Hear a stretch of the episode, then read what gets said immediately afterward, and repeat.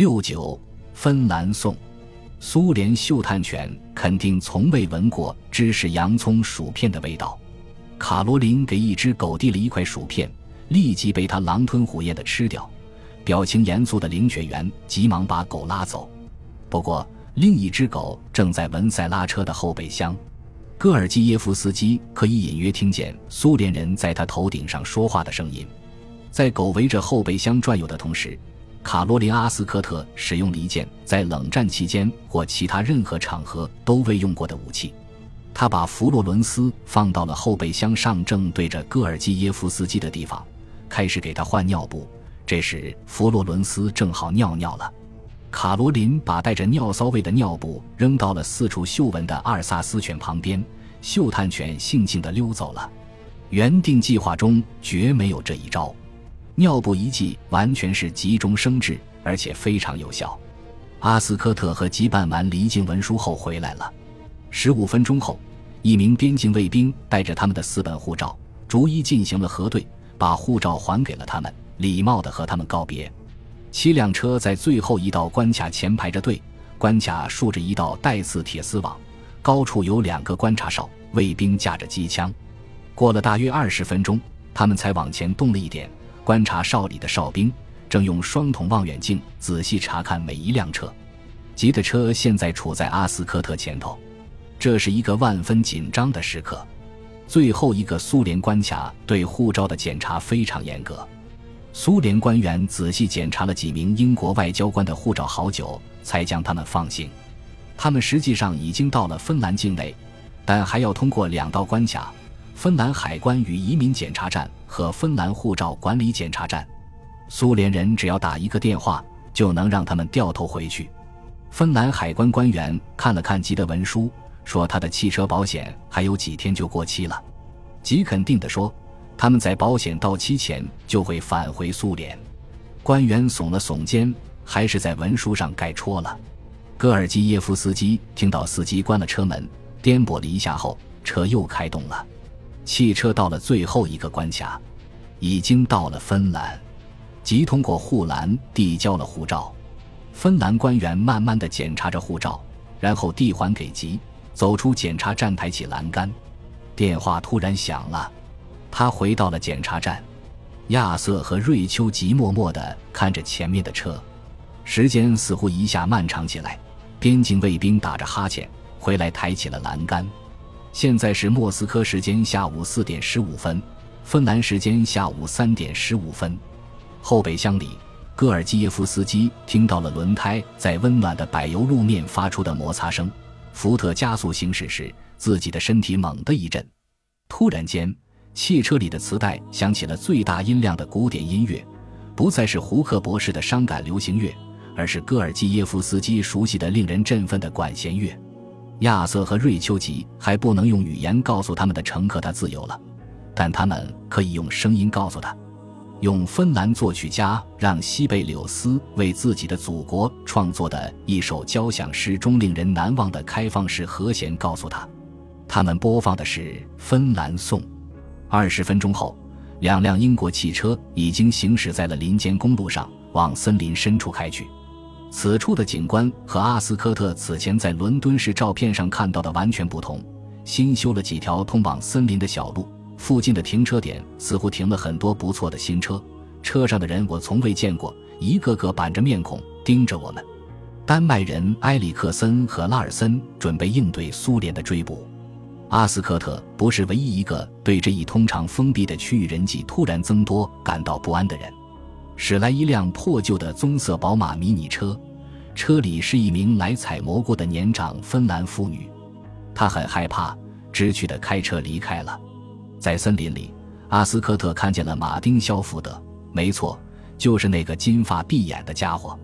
他开车驶过一辆米瑟沃尔沃，准备停车时。看见了普莱斯的脸贴在了车窗上，他开口问道：“几个人？”阿斯科特伸出了一根手指。戈尔基耶夫斯基感到车在林间小路颠簸着，现在的场景像是一场无声的慢动作梦境。布朗和普莱斯的车开在前面，丹麦人为车队断后。布朗打开了汽车后备箱，戈尔基耶夫斯基躺在里面，浑身被汗水浸湿，没有失去意识，但有些迷糊。他半裸着躺在一滩水里，我当时感觉像是看到了一个羊水中的新生儿，目睹了一场意义非凡的重生。戈尔基耶夫斯基一时间被阳光晃得睁不开眼，他能看见的只有蓝天、白云和树木。在布朗的搀扶下，他摇摇晃晃地爬出后备箱，站在地上。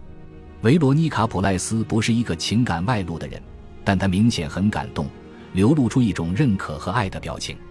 他摇了摇手指，故作严肃，好像在说：“天啊，你可真有两下子。”戈尔基耶夫斯基握住他的两只手，抬到嘴边亲了亲，这是俄罗斯人在重获自由时表达感激之情的典型动作。之后，他晃悠悠地走到并肩站在一起的卡罗琳·阿斯科特和瑞秋吉身边，他弯腰鞠躬，也亲吻了他们的双手。起初，我们看到这只公牛从灌木丛里出来，此刻突然做出了礼貌、温馨的举动。他的肩膀上还披着太空毯，他看起来就像一名刚跑完马拉松的运动员。维罗妮卡·普莱斯搀着他的胳膊，轻轻地带他走到十几码外的森林里，避开英国汽车里的窃听器。此刻，戈尔基耶夫斯基终于说话了，他用普莱斯一直使用的假名称呼他：“吉恩，我被人出卖了。”他们没有时间进行更多的交流，在第二处回合点。戈尔基耶夫斯基迅速换上了干净的衣服，他的脏衣服、鞋子、皮包和苏联报纸都被打包放进了肖福德汽车的后备箱。一起放到后备箱的还有为莱拉和两个女儿准备的假护照，以及多余的注射器和衣服。普赖斯驾驶租来的芬兰汽车，布朗和戈尔基耶夫斯基坐在后排。普赖斯开上高速公路向北行驶。戈尔基耶夫斯基谢绝了普赖斯精心准备的三明治和果汁。我想喝威士忌，他后来说：“他们为什么不给我威士忌？”布朗本以为他会精疲力竭，但戈尔基耶夫斯基似乎状态不错。他开始讲述自己的经历，描述了被下药审讯的过程，谈到了如何甩掉跟踪以及克格勃监视他却不逮捕他的奇怪做法。刚可以开口讲话。他就直接分析了情况，指出我们如何误判了形势。布朗小心地问到了他的家人，带上他们太冒险了。戈尔基耶夫斯基一边平淡地说，一边看着窗外路边芬兰乡村的景色。在去往赫尔辛基路上的加油站，肖福德下车见了阿斯科特和吉，听他们简要讲述了事情的经过，然后直奔电话亭。世纪大厦 P 五负责人桌上的电话响了，整个皮姆利科小组成员都围到了桌子周围。对苏行动负责人拿起了听筒：“天气怎么样？”他问。“天气好极了。”肖福德说。对苏行动负责人对围在桌子周围的大家重复着：“垂钓非常顺利，天气晴朗。我们有一位额外的客人。”这一消息立刻引起困惑，这是意味着除了戈尔基耶夫斯基一家四口外，还有一位潜逃者吗？戈尔基耶夫斯基带了其他人吗？现在是五个人前往挪威吗？如果这样的话，这位客人是如何在没有护照的情况下穿过边境的？肖福德重复了一遍：“不，我们只有一位客人，总共只有一位。”通话结束后，大家齐声欢呼。但有人欢喜，有人忧。为此事颇为操劳的军情六处秘书莎拉佩奇，现在已经怀有六个月的身孕。他对莱拉和孩子们十分同情。哦，可怜的妻子和女儿啊！他想，他们被抛弃了。他们会遭遇到什么？他对另一位秘书喃喃地说：“没跑出来的人怎么办？”P 五负责人给局长打了一通电话，局长将消息向唐宁街做了汇报。查理·鲍威尔把情况告诉了玛格丽特·撒切尔，对苏行动负责人驱车前往外交大臣杰弗里·豪在肯特的乡间别墅切夫宁府，告诉他戈尔基耶夫斯基已经穿过了苏联边境。出发前最后一刻，他决定不带香槟，这是一个明智的决定，因为从未全力支持皮姆利科计划的杰弗里豪，在听到消息之后，并不感到高兴。